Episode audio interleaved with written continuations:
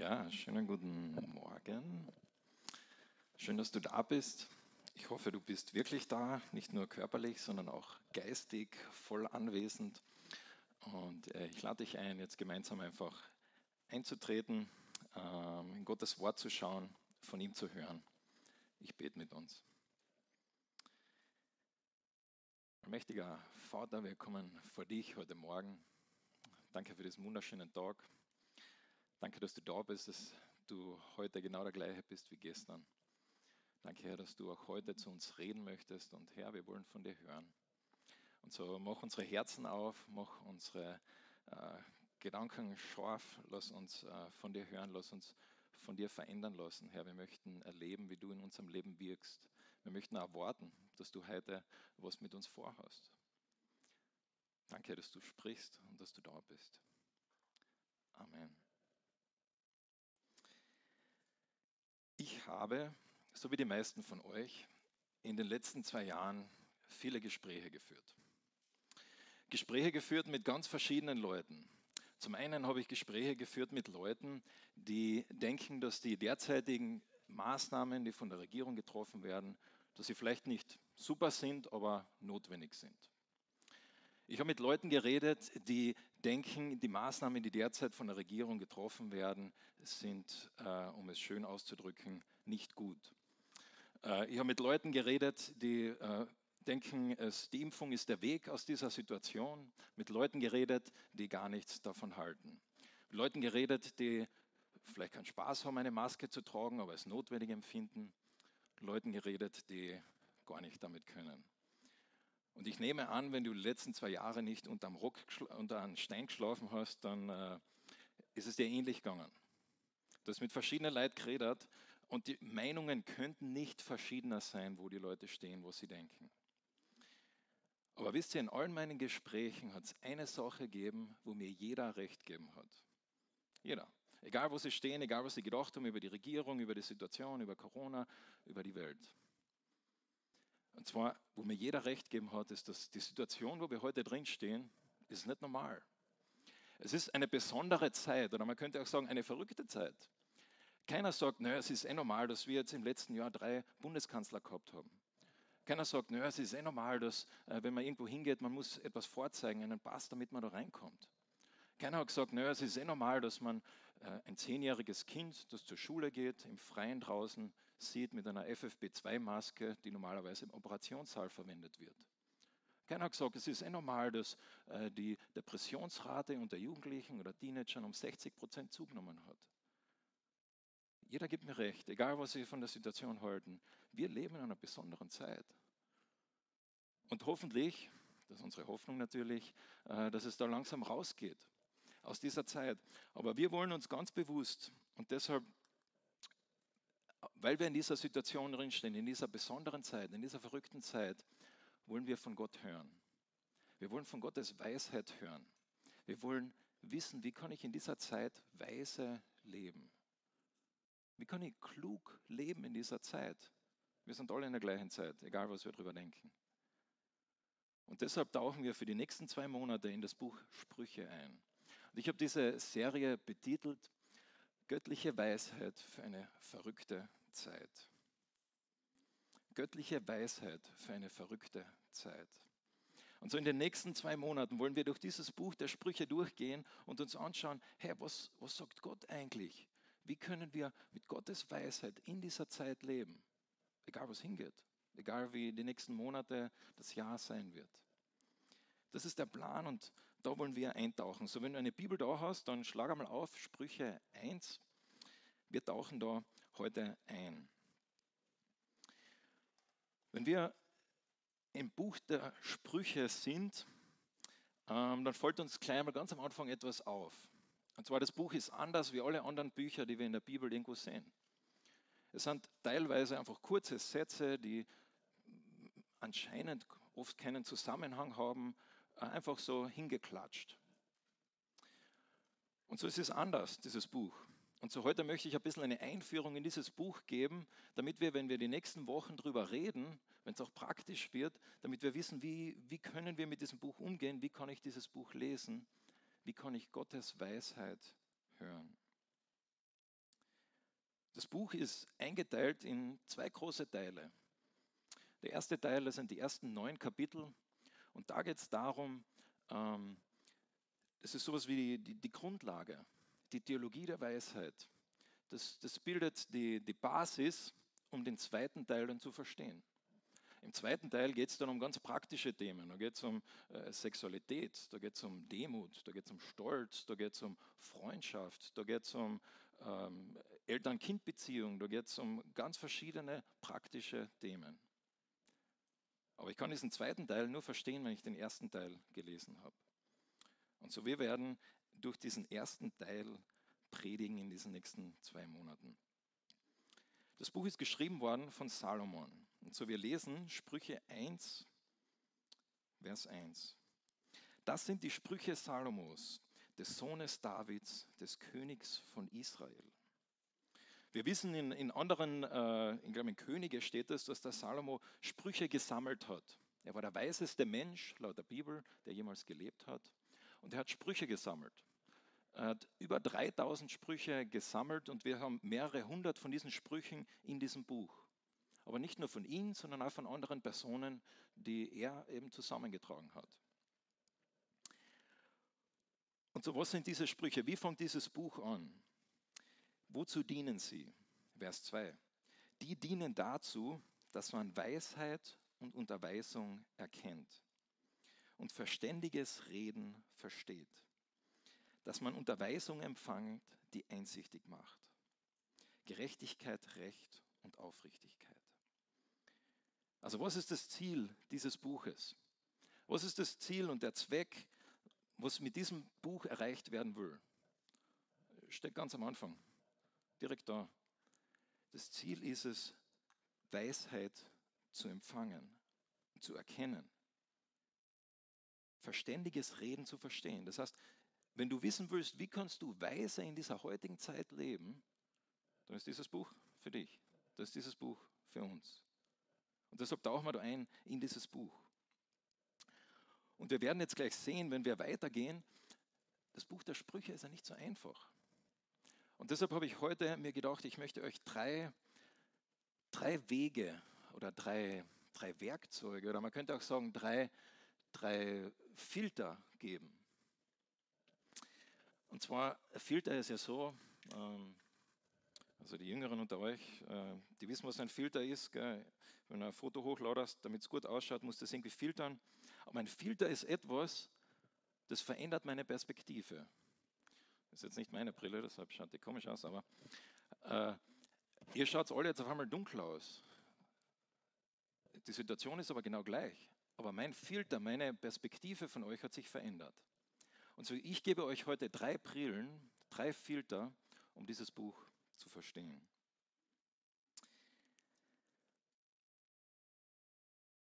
Vers 2. Sie dient dazu, dieses Buch, dass man Weisheit und Unterweisung erkennt und verständiges Reden versteht. Und in dieser Einleitung erklärt uns Salomo, was eigentlich der Sinn und Zweck ist. Und so der erste Filter ist, dass wir diese Einleitung nehmen und aufs ganze Buch anwenden. Warum ist das wichtig? Denkst du, Einleitung, das ist nur das Allgemeine? Na, äh, wart noch einen Moment. Aber diese Einleitung müssen wir nehmen und auf das ganze Buch anwenden, sonst werden wir mit diesem Buch nicht zurechtkommen. Ich zeige euch, was ich meine. Vers 3. Dass man Unterweisung empfange, die einsichtig macht. Gerechtigkeit, Recht und Aufrichtigkeit. Was ist diese Weisheit? Weisheit ist ein, sehr allgemeiner Begriff. Äh, heißt das einfach, dass ich klug bin, dass ich gute Entscheidungen treffe? Wie wird es definiert? Was heißt das eigentlich? Und das sind drei Dinge, Gerechtigkeit, Recht und Aufrichtigkeit. Es ist lustig, wenn ich, wenn ich mir Gedanken machen würde, wie würde ich Weisheit definieren? Ich würde so irgendwie, na, jemand, der viel gelesen hat, jemand, der, der raffiniert ist, jemand, der kluge Entscheidungen trifft vielleicht. Und diese Aspekte kommen später, aber ganz am Anfang, wo, wo Salomo die, die Basis setzt für dieses ganze Buch, da sagt er Gerechtigkeit, Recht und Aufrichtigkeit.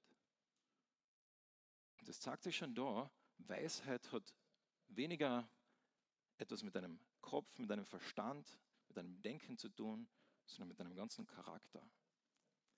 Weisheit hat etwas mit deinem Charakter zu tun. Und in Sprüche 15, Vers 7 heißt zum Beispiel, der Weise fürchtet sich und weicht vom Bösen, aber der Tor ist übermütig und sorglos. Da wird nicht beschrieben, dass der Weise mehr weiß, dass er vielleicht einen Abschluss hat von irgendeiner äh, einer bekannten Schule oder einen Doktortitel oder dass er sehr viel Wissen hat, dass er kluge Antworten weiß. Nein, sondern was macht den Weisen da aus zum Beispiel? Dass er sich fürchtet und weicht vom Bösen. Dass er etwas in seinem Charakter, dass er weiß, wie er damit umgehen kann, dass sein Charakter da verändert ist. Auf der anderen Seite, der Tor, ist nicht, dass er wenig weiß, dass er äh, keine Ahnung vom Leben hat, aber sein Charakter ist anders. Und so Weisheit, so wie Salomo uns da einführt, hat etwas mit deinem Charakter zu tun. Wie du bist. Und das heißt dann weiter, damit den Unverständigen Klugheit verliehen werde, den jungen Männern Erkenntnis und Besonnenheit. Wer weise ist, der hört darauf und vermehrt seine Erkenntnis. Und wer verständig ist, der eignet sich weise Lebensführung an, damit er den Spruch und die bildlichen Rede versteht. Die Worte der, Reisen, der Weisen und ihre Rätsel. Und wir lesen diese Beschreibung und wir sehen schon, es wiederholen sich gewisse Dinge. Es wiederholen sich Formulierungen, es wiederholen sich äh, Aussagen. Und das ist normal in Weisheitsliteratur, dass das so ist. Das ist ganz bewusst so, damit du das vielleicht von einer anderen Perspektive betrachtest. Erst betrachtest du das so und dann ein bisschen später betrachtest du die gleiche Sache von einer anderen Seite. Das ist Weisheitsliteratur. Wir betrachten Dinge von verschiedenen Seiten. Aber was sagt er in diesen Versen? Er sagt genau das, um was geht. Es geht um Besonnenheit. Es geht ähm, darum, dass er seine Erkenntnis vermehrt, dass er eine weise Lebensführung hat, damit er versteht, was er von anderen hört. Es umfasst alle Bereiche deines Seins, deines Wesens. Weisheit hat was mit deinem Charakter zu tun. Und dann kommt der Schlüsselvers, der den Schlüsselvers bildet für diese Einführung und den Schlüsselvers bildet für dieses ganze Buch, ohne den du die Sprüche nicht verstehen wirst. Sprüche 1, Vers 7. Die Furcht des Herrn ist der Anfang der Erkenntnis. Nur Dorn verachten Weisheit und Zucht. Die Furcht des Herrn ist der Anfang der Erkenntnis. Später heißt es dann genau gleich, die Furcht des Herrn ist der Anfang der Weisheit. Kapitel 9. Wie wird Weisheit definiert? Was macht Weisheit aus? Wo fängt Weisheit an? Wie kann ich heute in dieser Corona-Zeit weise leben, kluge Entscheidungen treffen als Kind Gottes? Das würden andere sagen. Zum Beispiel, der Konfuzius würde dir sagen, weise zu sein bedeutet zu den Pflichten stehen, die man gegenüber dem Volke hat, die Geister und Götter verehren, aber zu ihnen eine gewisse Distanz einhalten. Das ist Weisheit. Der Sokrates würde dir sagen, Weisheit, der Beginn der Weisheit ist die Definition der Begriffe. Um weise zu sein, musst du erst einmal wissen, von was du redest. Klingt gut, kann man nachvollziehen, ist äh, eine sehr weise Aussage. Aristoteles würde dir sagen, der Weise hat die Erkenntnis aller Dinge, sofern möglich. Und schlussendlich, René Descartes würde dir sagen, Zweifel ist der Weisheit Anfang. Was ist jetzt Weisheit? Wie wird es definiert? Wir haben schon gehört, das hat was mit einem Charakter zu tun, aber wie wird es definiert? Das Buch der Sprüche, Salomo, definiert Weisheit zuallererst mit einer Beziehung. Hast du das gesehen? Salomo definiert Weisheit, den Beginn der Weisheit mit einer Beziehung. Ob du weise bist oder nicht, ob du klug bist oder nicht, laut Salomo hat etwas mit einer Beziehung von dir zu tun. Mit welcher Beziehung? Mit der Beziehung zwischen dir und Gott. Die Furcht des Herrn ist der Anfang der Erkenntnis. Salomo sagt, damit du überhaupt anfangen kannst, weise zu sein, brauchst du diese Beziehung. Das ist die Definition von Weisheit laut Salomo. Nicht, dass du äh, Definition der Begriffe weißt oder Erkenntnis aller Dinge hast oder zweifelst. Nein, sondern laut biblischem Verständnis der erste Schritt, wenn du sagen willst, hey, ich möchte klug in dieser Welt leben, ich möchte mein Leben nicht verschwenden. Ich möchte nicht, wenn ich 80 bin, zurückschauen und sagen, ich habe äh, so viele falsche Dinge, Entscheidungen getroffen. Ich möchte weise leben. Der erste Schritt ist eine Beziehung, die Beziehung zu Gott. Jemand hat einmal gesagt, von Anfang an macht der Prolog von diesem Buch es klar, dass diese Weisheit göttliche Weisheit ist. Ihr Ziel ist der Alltag, aber ihr Ursprung ist im Himmel. Ihr Ziel ist der Alltag. Es wird noch ganz konkret, es wird noch ganz praktisch, was das jetzt wirklich heißt. Aber wir müssen zuerst verstehen, woher diese Weisheit kommt. Diese erste Brille zuerst aufsetzen und verstehen, hey, mit was fängt das alles an? Das fängt an mit einer Beziehung dieser vertikalen Beziehung zu Gott. Es ist der erste Schritt, wenn wir diesen Vers lesen. Es ist der Anfang. Es ist wie wenn du auf einen Berg hochgehst, äh, wenn du schon mal auf einem Berg aufgestanden bist in der Früh um fünf oder sechs und du sagst, okay, ich gehe auf den Berg. Der Berg ist diese Richtung und du gehst in diese Richtung. Das ist das Problem, du wirst nie ankommen. Aber wenn du in diese Richtung gehst, der erste Schritt in diese Richtung setz dich, auf dem, setz dich äh, in die richtige Richtung, du gehst auf dem richtigen Weg. Und so der erste Schritt, das ist nicht der, der letzte Schritt oder alle Weisheit, sondern der erste Schritt, den du dir fragen musst, ist, hey, was für Beziehung habe ich eigentlich zu dem da oben? Was ist eigentlich meine Beziehung zu Gott? Wie schaut das aus? Und du denkst dir jetzt vielleicht, naja, Raffi, du redest da von Beziehung, aber wenn ich da jetzt lese, da, ich, äh, da lese ich Furcht. Die Furcht des Herrn. Wie kann ich das verstehen? Was heißt das jetzt, die Furcht des Herrn? Und du hast recht, das müssen wir verstehen. Da müssen wir anfangen. Was, was heißt es, Gott zu fürchten? Hast es Angst zu haben vor Gott? Dass du Angst hast, wer Gott ist? Ist das Weisheit? Ist das Klugheit? Das beste Beispiel oder Illustration, die, die ich mir gedacht habe, ist, stell dir vor, du bist im Mittelalter. Du bist ein Ritter, äh, der seit 15 Jahren seinem Herrn dient. Und dann eines Tages, du kommst von einem Auftrag heim, den dir dein Herr gegeben hat, und du kommst vor deinen Herrn, dein Herr ist dort, und du kommst vor ihn, und was machst du? Das Erste, was du machst, du kniest dich nieder. Warum kniest du dich nieder? Nicht, weil du vor ihm Angst hast. Du kennst ihn seit 15 Jahren. Du weißt, wer dein Herr ist. Aber du hast Ehrfurcht vor ihm. Ich, ich, ich mag dieses deutsche Wort Ehrfurcht, das gibt es in anderen Sprachen gar nicht, aber das drückt es ein bisschen aus. Furcht vor Gott zu haben, wie es hier gemeint ist, bedeutet, dass du weißt, wer Gott ist. Und dass du weißt, wer du bist. Und dass du weißt, wie ihr zwei in Beziehung zueinander steht. Hast du das gehört? Was, was heißt es vor Gott, Furcht zu haben? Das heißt zuallererst, dass du weißt, wer ist Gott? Wer ist mein König? Hey, wie ist der? Und dass du weißt, hey, wer bist du? Und wie stehen wir zwar in Beziehung zueinander? Es ist spannend, wenn man früher schaut in äh, die fünf Bücher Mose, da wird äh, Furcht und Liebe Gott gegenüber ganz stark verknüpft. Schaut mal. Und zwar zum Beispiel in 5. Mose 10, 12. Was fordert der Herr, dein Gott, von dir?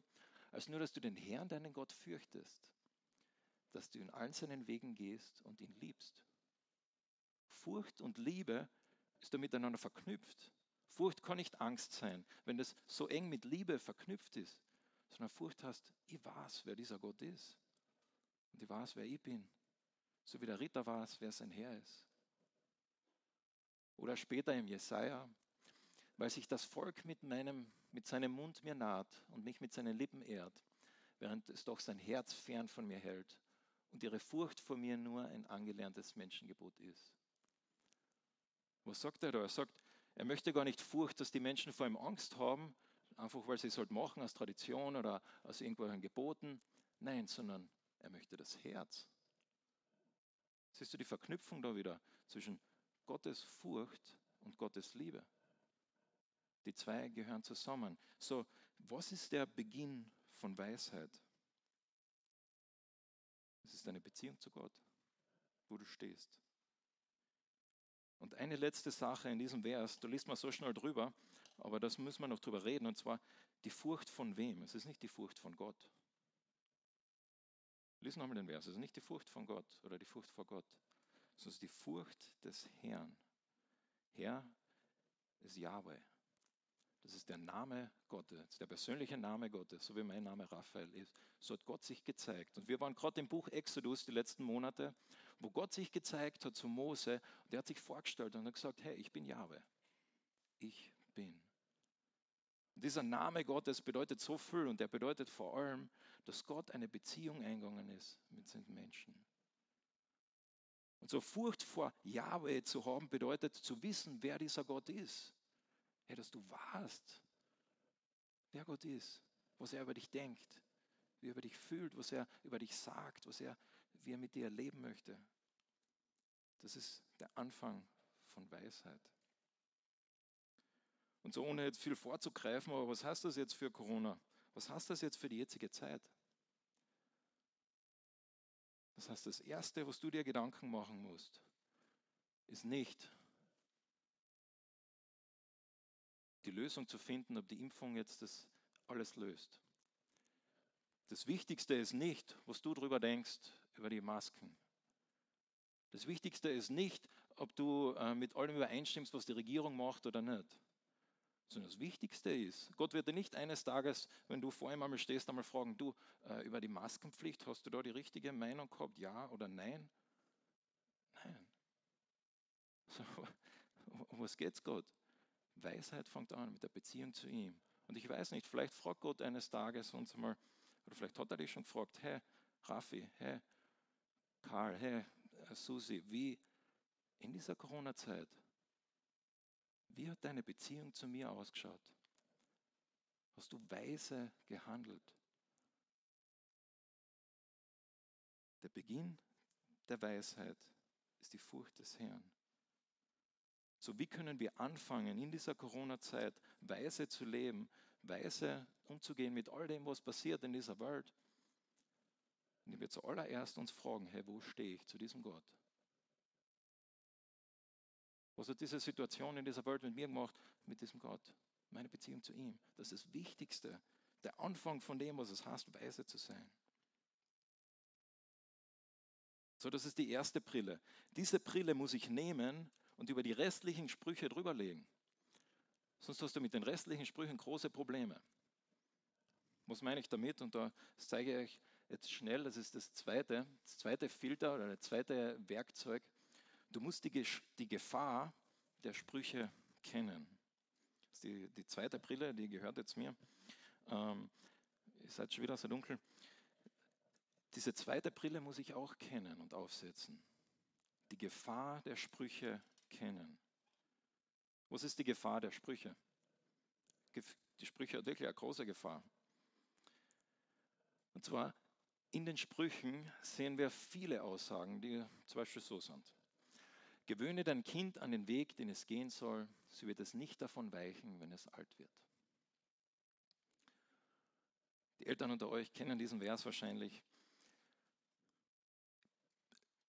Sei ein Vater, sei eine Mutter zu deinem Kind, die es im Weg Gottes äh, erzieht und dann wird es nicht vom Weg Gottes weichen.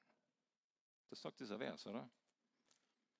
Das sagt dieser Vers. Das heißt, wenn ich mein Kind äh, mit ihm Bibel lese, wenn ich mit meinem Kind äh, Gott erkläre, mit ihm bete, dann wird es eines Tages Gott folgen, oder? Das sagt dieser Vers.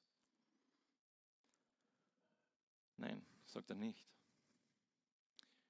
Wenn wir diesen Vers so lesen würden, dann würden wir nicht als Weisheitsliteratur lesen. Und was ist Weisheitsliteratur? Weisheitsliteratur ist, dass ich etwas lese, einen Spruch so wie diesen hier, der einfach eine allgemein gültige Sache beschreibt, die normalerweise so ist. Normalerweise, tendenziell, potenziell, wenn ich mein Kind Gott nahe bringe, ist die Wahrscheinlichkeit höher, dass es eines Tages Gott nachfolgt. Das ist Weisheitsliteratur. Wenn ich daraus Gesetz mache und sage, ich erziehe mein Kind christlich und dann wird es christlich sein, dann ist es Gesetz, aber das ist nicht Weisheitsliteratur. Ein weiteres Beispiel. Die Furcht des Herrn verlängert das Leben, aber die Jahre der Gottlosen werden verkürzt. Das heißt, wenn du eine Beziehung mit Gott hast, wenn du Christ bist, wirst du lange leben. Oder?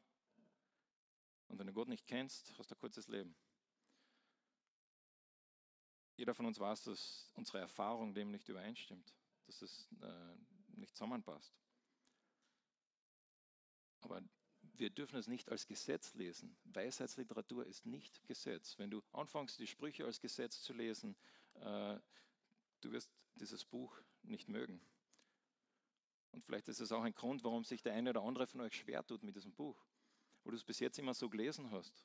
Gesagt hast, nee, das sagt das, aber meine Erfahrung sagt das.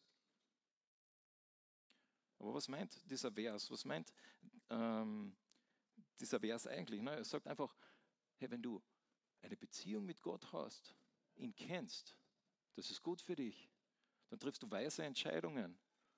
Und hoffentlich äh, verlängert das dein Leben, hoffentlich äh, liegt da Gottes Segen drauf, ihn zu kennen.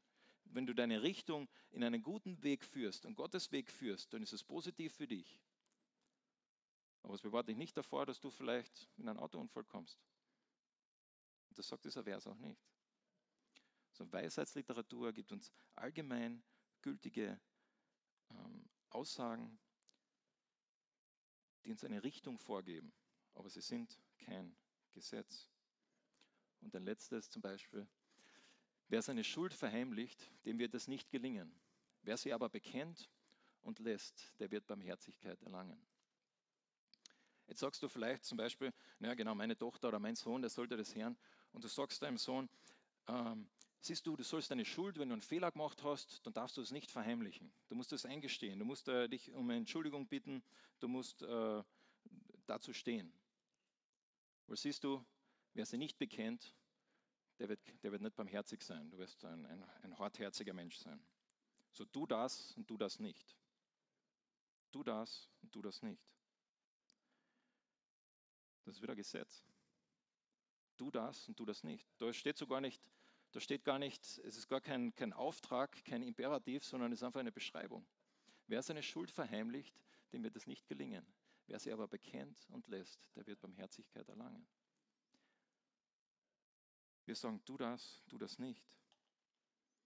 Aber wie passt das zusammen? Ich muss diesen Filter, diese Brille aufziehen ich muss es nehmen und drüberlegen. Was bedeutet das? Was ist das Erste? Was ist der Anfang von Weisheit? Der erste Schritt von Weisheit? Das ist deine Beziehung zu Gott. Den muss ich da drüberlegen und sagen, hey, äh, du geht's nicht, du das, du das nicht, sondern es geht darum, hey, du bist grundlegend von deinem Wesen her, bist du sündig. Dass du grundlegend es nicht schaffst, gut zu sein. Du kannst es nicht einfach äh, irgendwie dir erarbeiten oder tun. Du kannst nicht die Sprüche jeden Tag lesen und dann wirst du auf einmal ein, ein besserer Mensch sein. Nein, sondern diese Beziehung zu Gott, diese erste Brille brauchst du. Du brauchst Gott. Und was macht Gott dann? Und da kommt dann das Neue Testament und Jesus und so weiter rein. Und Jesus verändert dich, möchte dich verändern. Der möchte, dass du ein Mensch wirst, der ehrlich ist. Ein Mensch ist, der sagen kann, hey, entschuldige, ich habe echt einen Fehler gemacht. Aber das ist komplett anders wie du das, du das nicht. Diese horizontale Ebene ist wichtig und gut. Äh, und sie hilft uns im Miteinander. Aber du musst zuerst mit, dem, äh, mit der ersten Brille, mit Sprüche 1,7 anfangen. Hey, Beginn der Weisheit ist die Beziehung zu Gott. Und alles, was Gott über dich sagt. Folgst du mir? Bist du, bist du dabei, was ich sage da? Du brauchst diese Brille und du musst die Gefahr kennen, dass wenn du die Sprüche einfach nur liest als etwas, tu das und tu das nicht, dann wirst du in Werksgerechtigkeit einfallen.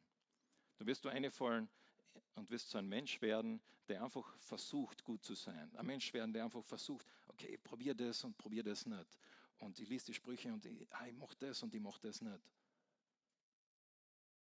Aber was ist der Anfang? Es ist diese Beziehung zu Gott. Also du brauchst diese erste Brille.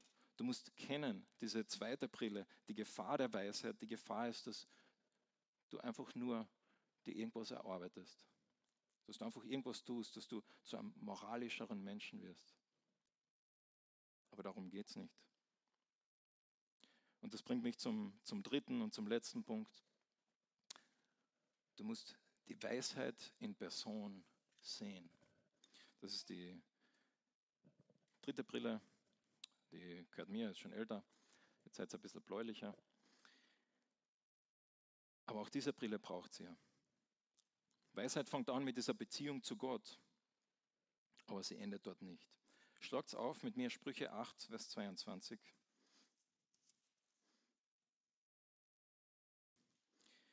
Da wird die Weisheit personifiziert. Das heißt, Weisheit wird zu einer Person gemacht und wird beschrieben. Was da beschrieben wird, hat einen großen Einfluss auf, wie du dieses ganze Buch liest. 8, Vers 22. Der Herr besaß mich am Anfang seines Weges, ehe er etwas machte, also das ist die Weisheit, die da gerade redet, vor aller Zeit. Ich war eingesetzt von Ewigkeit her, vor dem Anfang, vor den Ursprüngen der Erde. Als noch keine Fluten waren, wurde ich geboren. Als die wasserreichen Quellen noch flossen, ehe die Berge eingesenkt wurden, vor den Hügeln wurde ich geboren.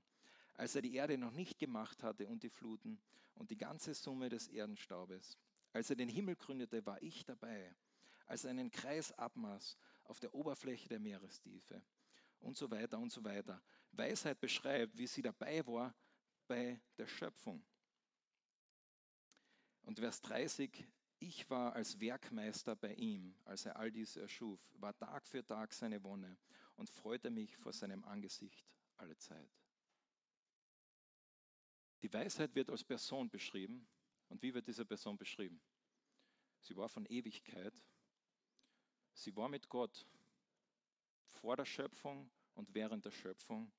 Sie war der Werkmeister Gottes und sie freute sich mit ihm. Sie hatte Gemeinschaft mit ihm. Manche Theologen sagen, das ist einfach ein Typ, ein Bild für etwas Späteres. Ich würde sogar so weit gehen und sagen, dass das ganz bewusst auf Gott hinzeigt, und zwar auf Gottes Sohn, Jesus Christus. Johannes 1 sagt, das Wort war am Anfang bei Gott. Es gibt nichts, was nicht durch Jesus Christus, durch das Wort Gottes geschaffen worden ist. Gott war, Jesus war bei Gott vor der Schöpfung der Welt, in dieser Beziehung mit ihm. Und dann selbst später in 8 Vers 35 heißt es, die Weisheit sagt, wer mich findet, der findet das Leben. Das ist ein Ausspruch. Wer mich findet, findet das Leben. Weisheit geht also nicht nur darum, okay, gute Entscheidungen zu treffen dort und da, sondern es ist eine Entscheidung zwischen Leben und Tod. Ob du Weisheit hast, ist eine Entscheidung zwischen Leben und Tod. Was meine ich damit? Na, wenn Weisheit Jesus ist und du Jesus kennst, dann kennst du das Leben. Und wenn Weisheit Jesus ist, wenn Jesus die Weisheit ist, dann ist ja ganz klar, dass der Anfang aller Weisheit mit dieser Beziehung zu ihm anfängt. Und so, du musst diese dritte Brille, die Weisheit personifiziert, die musst du kennen. Du musst wissen, hey, wer ist die Weisheit in Person? Wer ist Gott? In Sprüche 30, 30, Vers 4 wird auch die Weisheit noch einmal personifiziert und da heißt folgendes. Wer stieg zum Himmel empor und fuhr herab? Wer fasste den Wind in seine Fäuste? Wer band die Wasser in einem Kleid? Wer richtete alle Enden der Erde auf? Was ist sein Name und was ist der Name seines Sohnes? Weißt du das? Wer war dabei bei Gottes Schöpfung? Und was ist die Antwort darauf? Es ist Gott. Und was ist der Name seines Sohnes? Weisheit ist Jesus personifiziert. Jesus ist das Wort Gottes. Und wenn wir ins Neue Testament schauen, dann sehen wir, wie die neutestamentlichen Autoren das beschreiben. Jesus sagt selbst von sich, ich bin äh, größer als Salomo. Im ersten Korintherbrief in 1, Vers 24 schreibt der Paulus, ähm, allen aber berufen sind, Juden als Griechen, äh, verkünden wir Jesus. Er ist Gottes Kraft und Gottes Weisheit. Und in Vers 29 oder 30, ähm, er ist unsere Weisheit geworden. In Kolosser 2, Vers 1, äh, 2, 1 bis 3, in Jesus sind verborgen alle Schätze der Weisheit und der Erkenntnis. Also du kannst das Buch der Sprüche nicht ohne diese dritte Brille lesen. Weil sonst fallst du in dieses Du das, du das nicht rein. Und so, wenn wir dann äh, Sprüche lesen, wie zum Beispiel, ein weiser Sohn macht seinem Vater Freude, ein dummer Mensch verachtet seine Mutter. Sprüche 15, Vers 20. Oder wer unbedacht redet, der verletzt wie ein durchbohrendes Schwert. Die Zunge des Weisen aber ist heilsam. Sprüche 12, Vers 18. Da können wir sagen, hey, Sohn, pass auf, äh, ein kluger Mensch, der macht seinem Vater Freude. Und ein Dummer, der verachtet seine Mutter. Wir können sagen, hey, pass auf, äh, jemand, der nicht klug ist, der redet und der verletzt. Und jemand, der klug ist, der, äh, seine Worte sind heilsam. Du das, du das nicht. Und natürlich ist dem was abzugewinnen, wie wir miteinander umgehen. Aber wir müssen wissen, hey, der Sohn, der seinem Vater am meisten Freude gemacht hat, das war Jesus Christus. Und du kannst nie ein Sohn sein wie Jesus Christus. Wir müssen wissen, dass Jesus Christus, wie er mit den Menschen geredet hat, seine Worte, die Worte äh, Heilung gebracht haben, dass sie äh, einfach gut waren durch und durch. Und du kannst nie so sein wie Jesus. Und so, wenn du die Sprüche als Gesetz liest, dann sagst du, du das, du das nicht. Aber wenn du die Sprüche liest und sagst, hey, das allererste ist diese Beziehung zu Gott. Das allererste ist, dass ich weiß, ich kenne diesen Jesus. Dann liest du die Sprüche komplett anders. Dann liest du die Sprüche anders und du sagst, Herr, ich kann nie so ein Sohn sein, der mein Vater immer Freude macht. Manchmal verstehe ich ihn überhaupt nicht. Manchmal kann ich ihn überhaupt nicht ausstehen. Und manchmal ich meine Mutter gar nicht sagen. Dann sagst du, Herr Gott, ich bin jemand, der, äh, ich versuche äh, mit anderen Menschen gut umzugehen, ich versuche äh, gute Worte zu finden, aber ich schaffe es nicht. Und dann kannst du vor Gott kommen und sagen, danke Gott. Danke, Jesus, dass du gekommen bist und dass du uns gezeigt hast, wie die Weisheit in Person ist, wie du bist und wie du mit dem Vater umgegangen bist und welche Worte du redest. Und jetzt verändere du mich. Veränder du mich.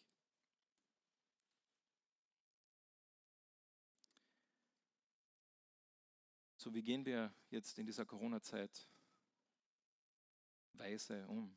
Wie können wir da weise leben? Wir wollen uns da viele Gedanken machen in den nächsten Wochen, aber heute habe ich versucht, einfach so ein bisschen die, die Grundlage zu bilden. Du brauchst diese drei Filter, wenn du weise sein möchtest. Dass du weißt, hey, weise zu sein in dieser Corona-Zeit hast. Das Erste und das Wichtigste, auf das ich mich konzentriere, ist meine Beziehung zu Gott weise zu sein hast, dass du nicht, äh, dass du die Gefahr der Sprüche kennst, sprich, dass du weißt, dass du jemand bist, der vielleicht sagt, ah, ich mache das und mache das nicht, dass du in Moralismus reinfallst, dass du jemand wirst, der einfach Dinge tut, um gut dazustehen. Weisheit bedeutet, dass du weißt, wer die Weisheit in Person ist, Jesus Christus. Ihr habt alle auf einem Platz einen kleinen Zettel gefunden. Diesen Zettel, der führt euch durch zwei Monate durch die Sprüche. Und ich möchte die einladen. Ich möchte die einladen, diesen Zettel mitzunehmen. Da ist ganz vorne immer eine Box, die könnt ihr dann äh, abhackeln. Und da sind jeden Tag so, ich glaube, 15 Verse. Nicht viel. Aber ich lade dich ein auf diese Reise, dass du sagst, okay, ich lege das in meine Bibel rein und ich lese diese 15 Verse am Tag. Das dauert nicht lang. Das dauert äh, weniger lang, wie du brauchst, um nachzuschauen, wer bei Olympia wieder eine Medaille gemacht hat. Oder weniger lang, um nachzuschauen, äh, äh, was gerade in, in, den Nachrichten steht. Oder weniger lang, um einmal aufs Klo zu gehen. Zwei, drei Minuten. jeden Tag, kann ich dir einladen, zu sagen, hey, ich möchte von diesem Gott hören, ich möchte Gottes Weisheit sehen, ich möchte mich von ihm verändern lassen. So nehmt diesen Zettel mit und ich lade euch ein, mitzukommen auf diese Reise und Gott zu begegnen. Ich bete mit uns.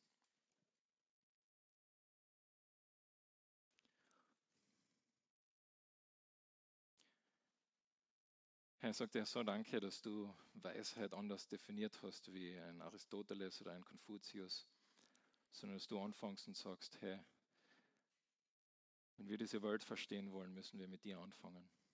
Und Herr, wir stehen heute vor dir als Gemeinde und wir sagen, wir möchten mit dir anfangen.